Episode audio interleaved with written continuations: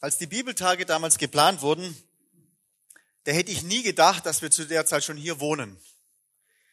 Ähm, damals haben wir ja noch in Österreich gelebt und die Beth und ich, wir haben sogar noch darüber geredet, ob wir das machen sollen, weil eigentlich schon viel zu, weil ich schon viel zu viel unterwegs war und wir gewusst haben, da wird der Henning dann schon in der Schule sein. Das heißt, die Beth kann ja dann gar nicht mitkommen mit der Familie. Und wir haben dann einfach darüber nachgedacht und kurz gebetet und dann haben wir gesagt, hey, wir machen das auf jeden Fall trotzdem. Und jetzt ist alles so anders, wie wir es uns damals gedacht hatten. Das war ein knappes Jahr her. Und immer mehr merke ich, da gibt's ein Lied, das ist von einer Gruppe, da sind die meisten vielleicht nicht so begeistert davon, aber die haben ein Lied geschrieben, erstens kommt es anders und zweitens, als man denkt. Und wenn du so in dein Leben hineinschaust, überleg mal, wie oft kam es total anders in dem vergangenen Jahr 2014, wie du dir das vorgestellt hast oder vielleicht auch gewünscht hast. So oft kam es anders als erwartet. Und das, was mich so in den letzten Monaten immer wieder fasziniert hat, ist, wenn ich morgens aufgewacht bin, immer wieder hatte ich diesen Gedanken, es kann sich so vieles ändern und so vieles kann anders werden, wie man sich erhofft, erträumt, plant, wünscht, was auch immer.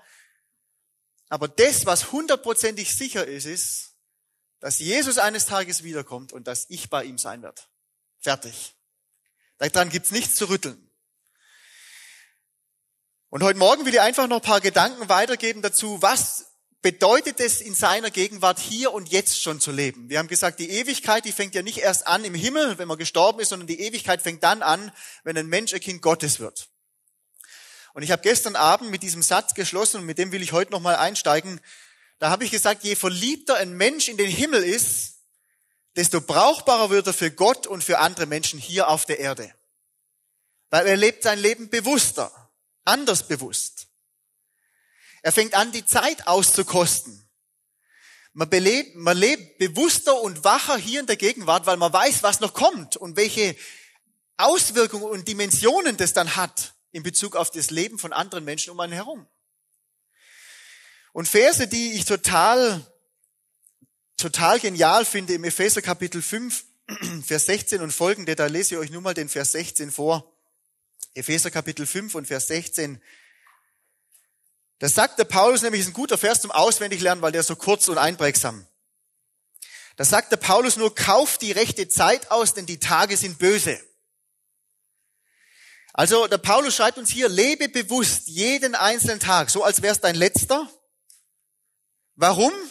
Weil die Tage böse sind, sagt der Paulus hier. Und wenn wir diesen Vers so lesen, und ich glaube, da kann ich schon auch sehr für uns Deutsche sprechen, da ist unser Augenmerk sofort auf die Tage sind böse. Das wissen wir alle. Es ist nicht alles toll, es ist nicht alles rosig und so wie es im Moment aussieht, wird es auch eher schlechter. Auch anhand von der Bibel, was die Bibel uns sagt. Es wird nicht besser und es wird nicht angenehmer, vor allem auch nicht für uns Christen.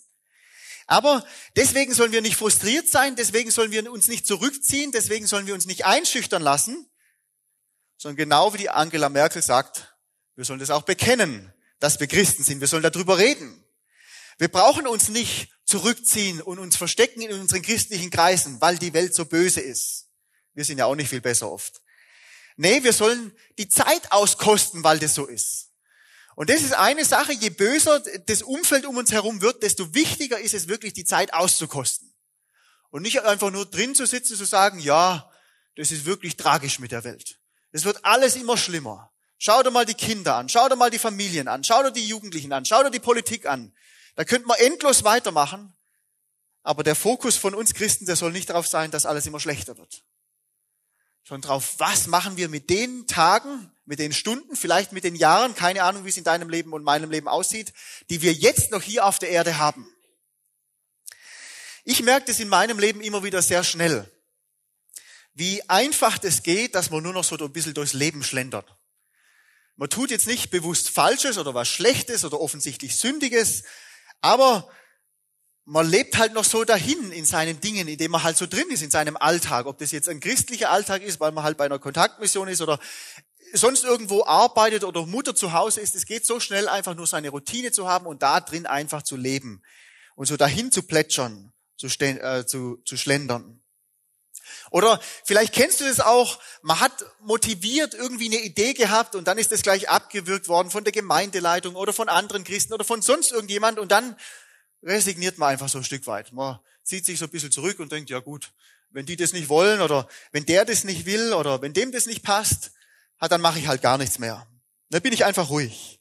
Und man badet so im eigenen Selbstmitleid ein bisschen. Und anstatt vorwärts zu gehen, dreht man sich eigentlich so ein bisschen im Kreis oder im eigenen Saft.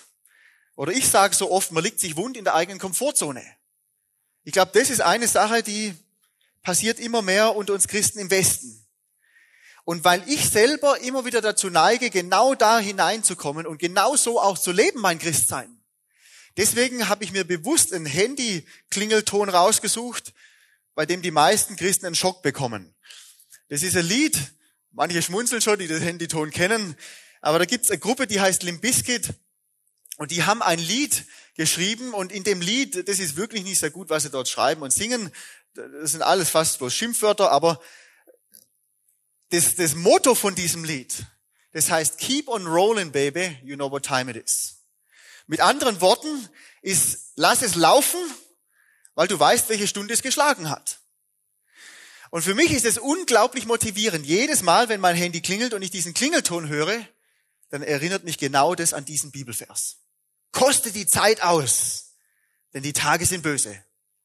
Lass es laufen. Verschanz dich nicht in den Dingen, über die du vielleicht enttäuscht warst, sondern geh vorwärts. Und ich weiß nicht, was du hast, um dich zu motivieren, nach vorne zu schauen, vorwärts zu gehen.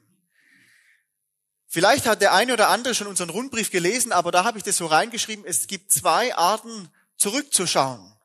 Die eine Art und Weise ist, in dem zu schwelgen, was mal war und wie toll das alles war. Und es hindert einen am Vorwärtsgehen. Und ein Freund von mir hat aber mal gesagt, schau nur so weit zurück, wie es dich vorwärts bringt. Und das ist ein guter Vers oder guter Spruch. Ein Sprichwort ist es ja nur von ihm. Und das ist genau das, wo, wozu der Psalmist uns ähm, ermutigt im Psalm 103. Vergiss nicht, was er dir Gutes getan hat. Daran sollen wir uns zurückerinnern, damit wir mutig vorwärts gehen können. Deswegen sollen wir zurückschauen. Aber wir haben jetzt heute Morgen Besuch bekommen um acht. Da sind ein paar Freunde gekommen aus Bayern. Und das ist für uns eine ganz besondere Familie, diese Familie, die da gekommen ist. Und vor einiger Zeit waren wir mal bei denen und dann haben wir viele Abende so viel gelacht und so weiter. Die haben ein bisschen lustigen Dialekt dort und ähm, das hat mich immer an Badesalz erinnert und deswegen ähm, rede ich ungern, äh, rede ich sehr, sehr gern mit den, mit, mit, vor allem mit dem Bernd, so heißt er. Könnt ihr nachher mal kennenlernen, müsst ihr mal mit dem reden. Der hat so ein bisschen den Badesalz-Slang drauf. Und deswegen, also das ist einfach immer gut. Wir lachen da immer viel und so. Und an einem Abend irgendwie, da wollten wir halt nicht reden und nicht spielen und was weiß ich. Und dann haben wir gesagt, wir schauen einen Film an. Und dann kam so die Diskussion auf, ja, was für einen Film schauen wir denn? Und da waren eben meine Frau und seine Frau und dann wir zwei Männer und dann waren noch seine Kinder, die schon ein bisschen älter sind dabei und so weiter. Und dann war das gar nicht so leicht, einen Film zu finden, auf den man sich einigen konnte, weil so Schnulze wollte man nicht anschauen. Und dann haben sie einen Film äh, gesagt, den könnten wir anschauen, der heißt In Time. Ich weiß nicht, wer von euch den kennt.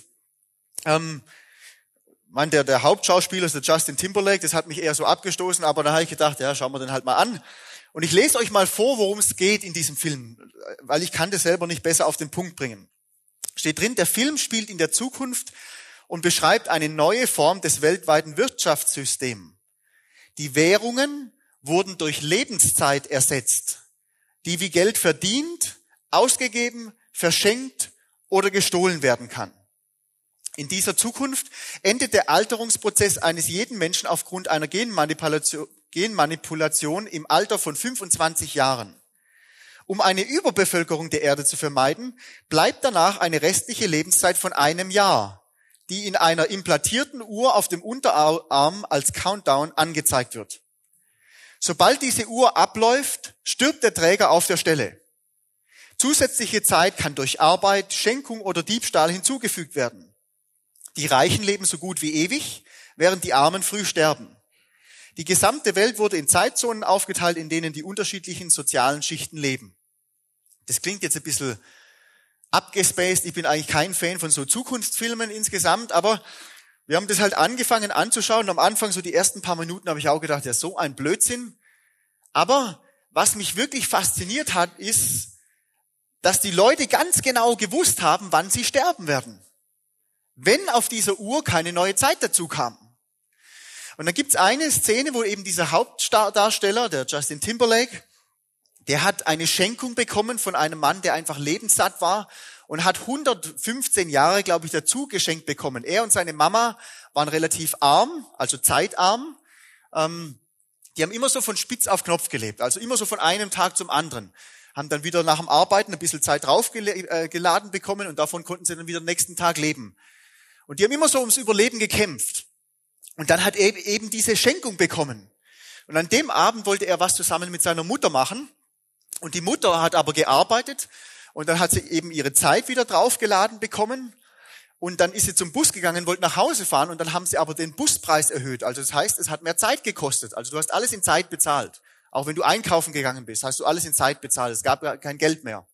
Und weil eben diese Busfahrt dann so teuer war, dass sie praktisch, es hätte zu viel Zeit gekostet und sie hätte es nicht überlebt, diese Busfahrt, hat sie sich dann entschieden dazu, nach Hause zu rennen um diese Kosten zu sparen und dann von ihrem Sohn wieder ein Guthaben draufgeladen zu bekommen. Und dann sieht man eben so in einer Szene, wie sie auf so eine lange Straße, also sie rennt dann schon, weil sie weiß, die Zeit wird knapp, und er läuft ihr entgegen, weil er gemerkt hat, sie kam nicht mit dem Bus, und sie laufen aufeinander zu, er hat unendlich viel Zeit, mehr oder weniger in Anführungszeichen, und sie hat nur noch ein paar Sekunden, und dann ein paar Meter bevor die sich in die Arme fallen und er sein Zeitguthaben ihr übertragen kann, ist ihre Zeit abgelaufen und sie stirbt einfach. Die Zeit war schneller vorbei als erwartet. Und wir haben da diese, diese Tage schon drüber geredet. Und ich habe das damals in diesem Film unglaublich guten Impuls gefunden. Ja, was, wie würde ich denn leben, wenn ich wüsste, meine Lebensuhr ist jetzt dann abgelaufen? Aber das wissen wir ja alle nicht. Keiner von uns weiß es. Und das ist schon interessant, wenn so Leute um uns herum sterben. Wir sind immer wieder schockiert, natürlich. Aber irgendwie meint man doch im Hinterkopf, vielleicht geht's dir anders, aber bei mir ist es so, denkt man, ja, bei mir ist es ja nicht so. Ich sterbe ja noch nicht so jung. Oder ich habe ja noch viele Jahre vor mir. Zumindest unbewusst denke ich so. Aber in Gottes Augen, im Psalmen steht es immer wieder drin, sagt die Bibel, unser Leben ist wie eine Blume. Heute ist sie noch schön und blüht und morgen ist sie schon verwittert. Und die Frage ist jetzt, wie kosten wir die Zeit aus? Wahrscheinlich sind wir relativ ähnlich aufgewachsen, weil wir alle in Hohenlohe oder Umgebung aufgewachsen sind, im Heilbronner Land zumindest. Ich weiß nicht, was du dran denkst, wenn du denkst an Zeit auskosten. Wie tue ich das jetzt? Wahrscheinlich denkst du an aktiv werden und hart arbeiten. Und das fällt den meisten, glaube ich, hier in der Region auch nicht schwer. Hart zu arbeiten, aktiv zu sein irgendwie was zu tun, zu managen. Und wisst ihr was? Anhand der Bibel ist das ja auch nicht falsch. In den Sprüchen steht immer wieder drin, wir sollen uns mit der Ameise vergleichen. Das ist ein fleißiges Tier. Müsst ihr mal zuschauen am Ameisenhaufen, da geht's immer rund. Die setzen sich nie hin und ruhen aus oder, oder was weiß ich, machen Pause. Also Gott ruft uns ja ständig auch dazu auf, in der Bibel aktiv zu sein, zu agieren, vorwärts zu gehen, auch hart zu arbeiten, sagt die Bibel. Allerdings gibt es im Christentum einen entscheidenden Unterschied zu jeder anderen Religion. Und wenn man diesen kleinen und doch so großen Unterschied nicht wahrnimmt und nicht lebt, dann praktiziert man eigentlich nur christliche Religion, so wie jede andere Religion, anstatt wirklich aus der Kraft von Jesus Christus zu leben. Und äußerlich sieht es oft genau gleich aus. Und innerlich ist es ein Riesenunterschied. Das Hauptanliegen Gottes für dich und mich als Christ auf dieser Erde ist eigentlich nur ein einziges Wort. Das kann man in einem einzigen Wort zusammenfassen. Und das macht die komplette Bibel immer wieder deutlich. Dieses eine Wort. Und dieses eine Wort ist immer in allem absolute Priorität. In unserer Gesellschaft heute legen wir sehr, sehr viel, viel Wert auf das Individuelle. Meine Berufung als Beruf, der richtige Ehepartner. Es muss alles 100% richtig sein. Wir müssen das bestätigt bekommen von Gott. Das ist auch nicht nur schlecht, aber das soll eigentlich alles untergeordnet sein, diesem einen Wort, das die Priorität ist. An welchem Ort dieses eine Wort passiert, ist egal. Mit welchem Ehepartner ist auch eigentlich irrelevant. In welchem Beruf oder in welchem Land oder in welcher Gesellschaft dieses eine Wort passiert, ist eigentlich egal. Aber anhand der Bibel ist es ganz offensichtlich, dass dieses eine Wort in deinem und meinem Leben Priorität sein soll. Und bevor Paulus diese Verse, die ich so oft gelesen habe an den Abenden jetzt in 1. Thessalonicher Kapitel 4 geschrieben hat, da hat ihm Gott noch was anderes eingegeben zum Schreiben. Und diese Verse, die will ich jetzt heute Morgen mal lesen. 1. Thessalonicher Kapitel 3. Und da lese ich mal, ah, Entschuldigung, 1. Thessalonicher Kapitel 4, die Verse 3 bis 7. Also ab Vers 13 ist ja das die Passage, dass Jesus Christus wiederkommt und so weiter. Und das ist eigentlich die, ein, die einzigen zwei Themen im Thessalonicher Brief sind die Wiederkunft Jesu und dieses eine Wort, über das ich jetzt lesen werde. Also 1. Thessalonicher Kapitel 4, ab Vers 3. Dort steht drin, denn dies ist der Wille Gottes, eure Heiligung, dass ihr euch von der Unzucht fernhaltet, dass jeder von euch sich sein eigenes Gefäß in Heiligkeit und Ehrbarkeit zu gewinnen wisse. Nicht in Leidenschaft der Begierde wie die Nationen, die Gott nicht kennen, dass er sich keine Übergriffe erlaube noch an seinem Bruder in der Sache übervorteile, weil der Herr Rächer ist über dies alles, wie wir euch auch vorher schon gesagt und eindringlich bezeugt haben. Denn Gott hat uns nicht zur Unreinheit berufen, sondern in Heiligung. Deshalb nun, wer dies verwirft, verwirft nicht einen Menschen, sondern Gott, der euch seinen Heiligen Geist in euch gegeben hat. Gott sagt es sehr, sehr deutlich und immer, immer wieder. Es gibt einen Wunsch, einen Willen Gottes, der für alle genau gleich zählt. Und dieser eine Wille Gottes ist Heiligung. Dazu sind wir alle berufen. Und die Bibel sagt, ein Christ, der das nicht als erste Priorität sieht, in allem, was er tut oder auch nicht tut, der verwirft nicht nur Menschen, sondern der verwirft Gott. In der Neues Leben Übersetzung steht dieser Vers mal so drin, wer sich weigert danach zu leben, der missachtet nicht etwa eine menschliche Vorschrift, sondern er lehnt Gott ab, der euch seinen Heiligen Geist geschenkt hat. Und das hat mich schon schockiert, wenn ich als Christ irgendwas anderes über dieses eine Wort stelle, dann ist es eigentlich immer falsch. Mal ein weiterer Vers dazu im Hebräerbrief. Hebräer spricht da auch viel drüber, Hebräer Kapitel 12 und Vers 14.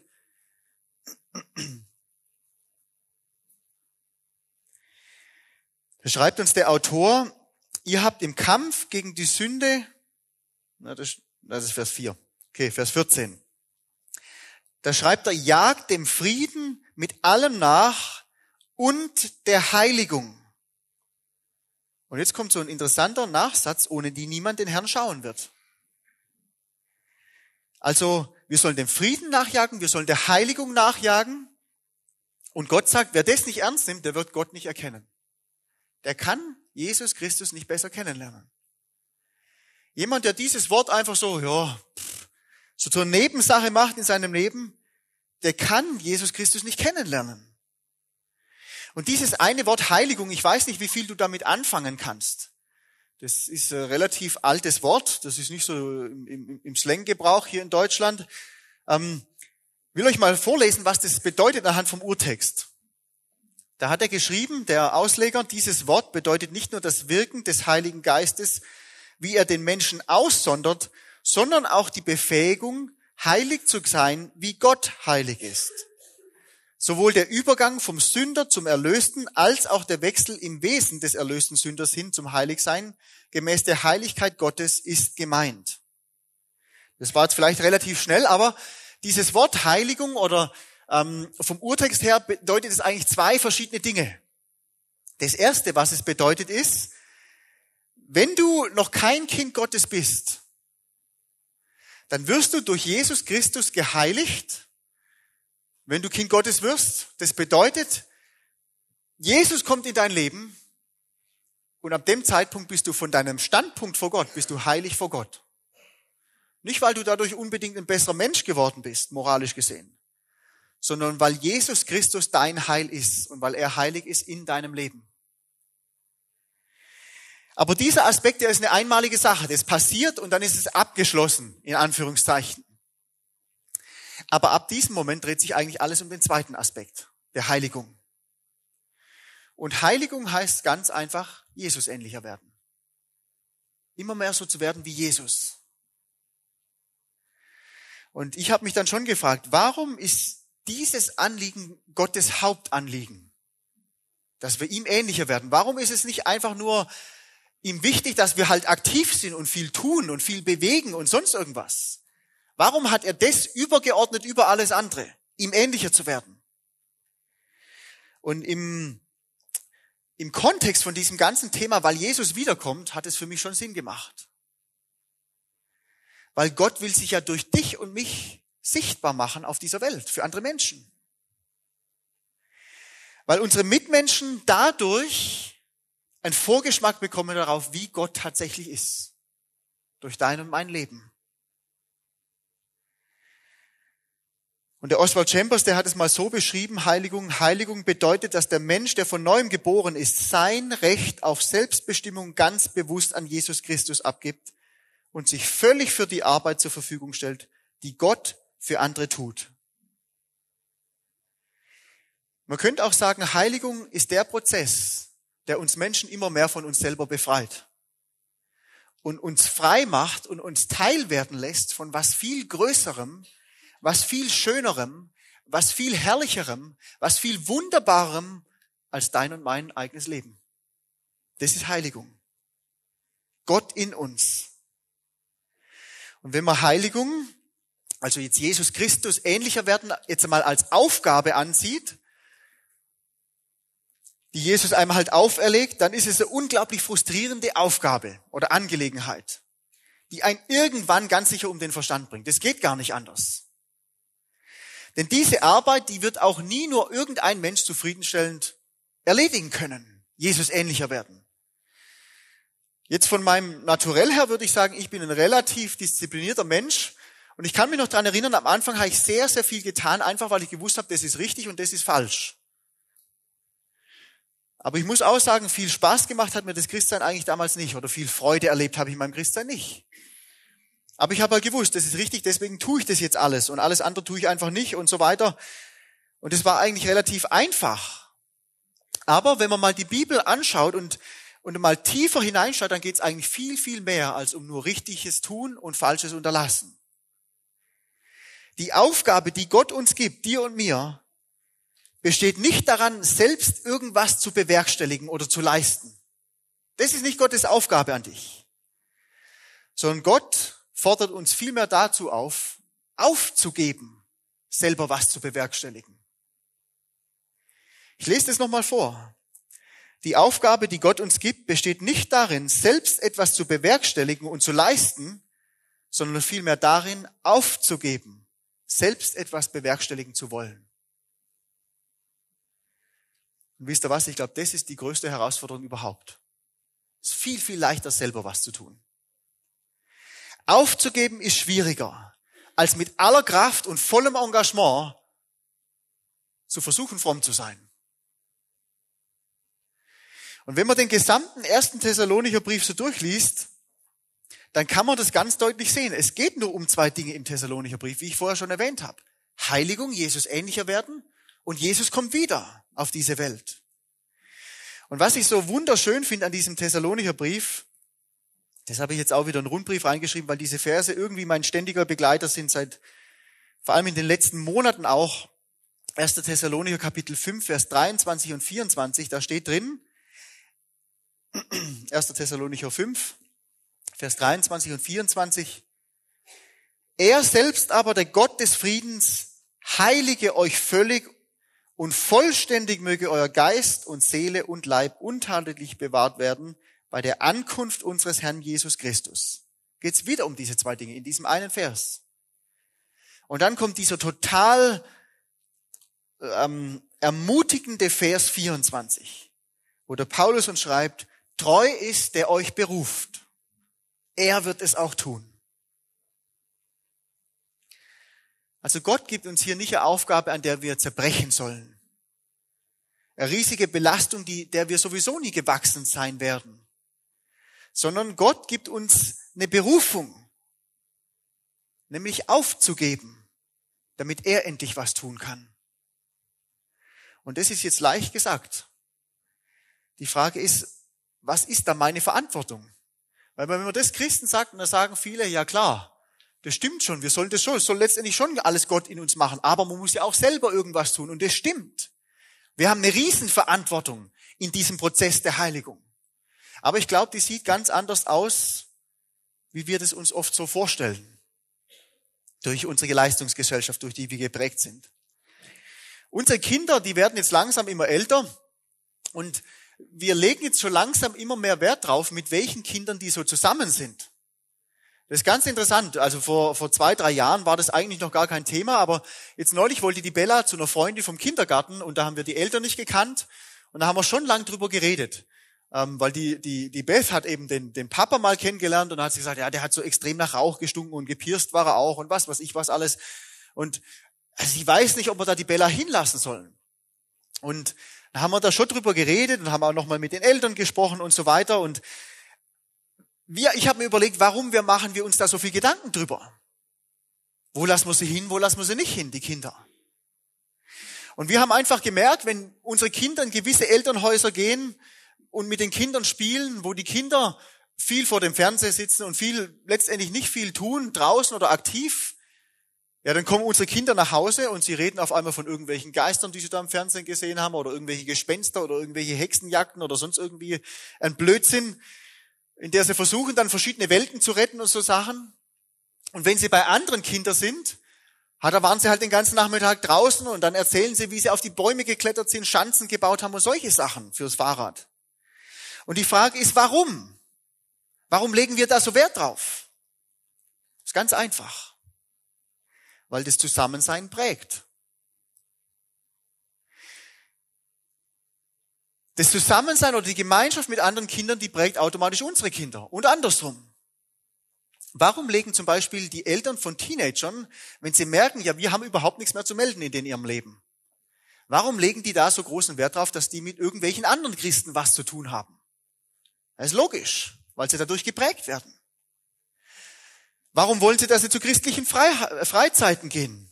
Hat, dass sie was von Jesus hören, weil sie selber gar nicht mehr richtig rankommen an die Jugendlichen.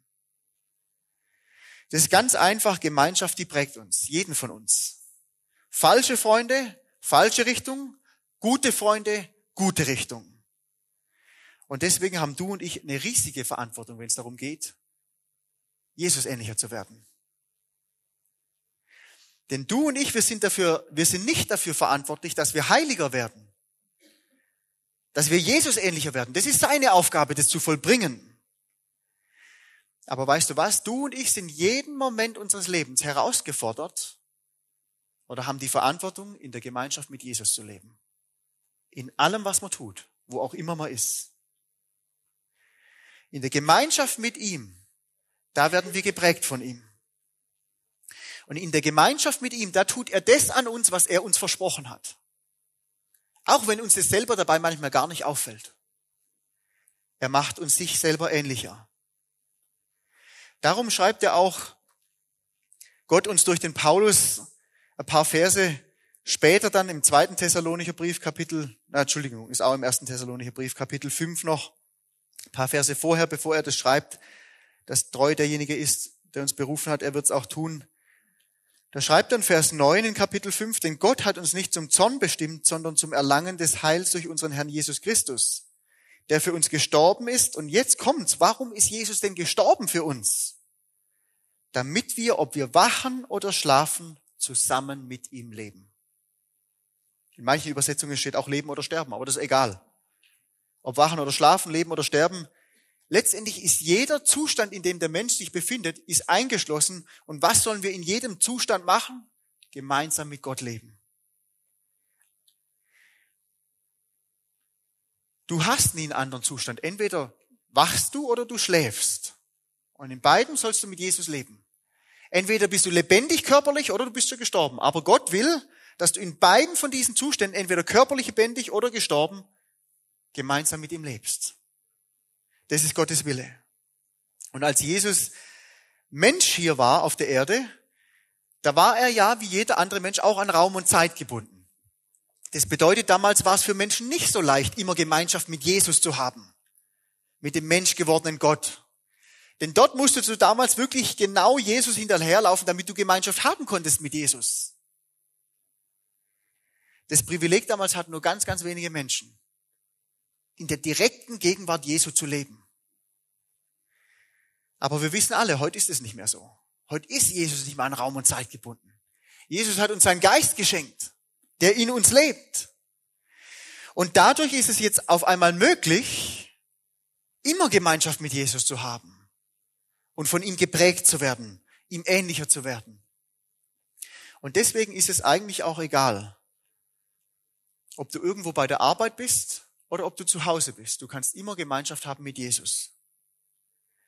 Ob du in der Gemeinde bist und in irgendeine Gemeindeaktivität eingebunden bist oder ob du vielleicht Sport machst mit irgendwelchen nichtchristlichen Freunden, du kannst in beidem genau gleich Gemeinschaft haben mit Jesus. Man kann auch hier drin sitzen, ohne Gemeinschaft zu haben mit Jesus. Geht auch. Es ist auch völlig egal, ob du irgendwo studierst oder zu Hause Windeln wechselst. Du kannst in beidem Gemeinschaft haben mit Jesus. Rund um die Uhr. Es ist eigentlich auch völlig egal, ob du deinen Beruf liebst, du dich dort wohlfühlst, du angenommen bist von deinen Arbeitskollegen, du, wertgeschätzt wirst und du das auch erlebst, oder ob vielleicht alles zäh ist beim Arbeiten. In Bezug auf das Zusammenleben mit Jesus ist es egal. Du kannst in beiden Umständen in Gemeinschaft mit Jesus leben. Und deswegen ist es auch egal, obwohl es natürlich für uns als Mensch nicht egal ist, ist mir völlig klar. Aber deswegen ist es trotzdem aus dieser Sicht ist es egal, ob man gesund ist oder krank ist. Denn in beidem kann man in Gemeinschaft mit Jesus leben und ihm ähnlicher werden. Und man kann all diese Dinge mit Jesus tun oder man kann ihn dabei ausschließen. Ich würde sagen, in den meisten Fällen passiert es nicht bewusst, dass wir ihn ausschließen, aber so unbewusst. Man lebt halt so vor sich dahin, ganz ohne Jesus in seinen ganzen christlichen Dingen. Aber deswegen ist es wichtig zu verstehen, seit Jesus Christus nicht mehr an Raum und Zeit gebunden ist, ist es egal, wo du bist, was du tust, mit wem du zusammen bist. Du kannst dich jederzeit in der Gemeinschaft mit ihm leben und dich von ihm prägen lassen. Und weißt du, diese Gemeinschaft in guten Zeiten und in schlechten Zeiten, in Zeiten, wo die Sonne scheint und in Zeiten, wo so richtig schifft und nasskalt ist, in Zeiten von Freude und von Leid, in Zeiten von Niederlage und von Erfolg, in Zeiten von Gottesdienst oder Beruf, Alltag oder Urlaub. Das ist deine und meine Verantwortung, in der Gemeinschaft mit Jesus zu leben. Und dadurch werden wir ihm ähnlicher. Und das wünsche ich uns allen zum Abschluss von diesen Bibeltagen. Dir und mir selber auch. Ich brauche es genauso wie du. dass wir immer größere Sehnsucht danach bekommen, in der Gemeinschaft mit Jesus Christus zu leben. Weil selbst die Sehnsucht danach können wir nicht selber bewirken. Auch darum müssen wir bitten und betteln, dass Gott es uns schenkt. Ich will schließen mit der Jahreslosung von 2014. Das kennt jeder, diesen Vers. Gott nahe zu sein ist mein Glück. Psalm 7, äh, 73, Vers 28. Weißt du was? Dein Glück, die Gemeinschaft mit ihm, ist immer nur eine Entscheidung weg von dir. Und deswegen wünsche ich dir viel Glück in der nächsten Woche. Bin so dankbar, dass ich mit Jesus leben darf, echt. Alles andere wird nicht viel Sinn machen. Jetzt bete noch. Herr Jesus, ich danke dir einfach dafür, dass du wiederkommst, dass wir diese Zuversicht haben können, dass es nicht bloß leeres Gefasel ist, Herr, sondern dass wir wirklich unser ganzes Leben darauf aufbauen können. Und danke dafür, Herr Jesus, dass du uns helfen willst, die Zeit auszukosten, uns nicht darauf zu konzentrieren, wie schlecht und wie hart alles ist, sondern auf dich zu schauen und zu erwarten, Herr Jesus, dass du in all dem Schlechten, dass du in all dem Kaputten, dass du in all der Zerbrochenheit und in all dem Elend und Leid, das wir vielleicht erleben und durchleben, genau da drin kannst du dich offenbaren.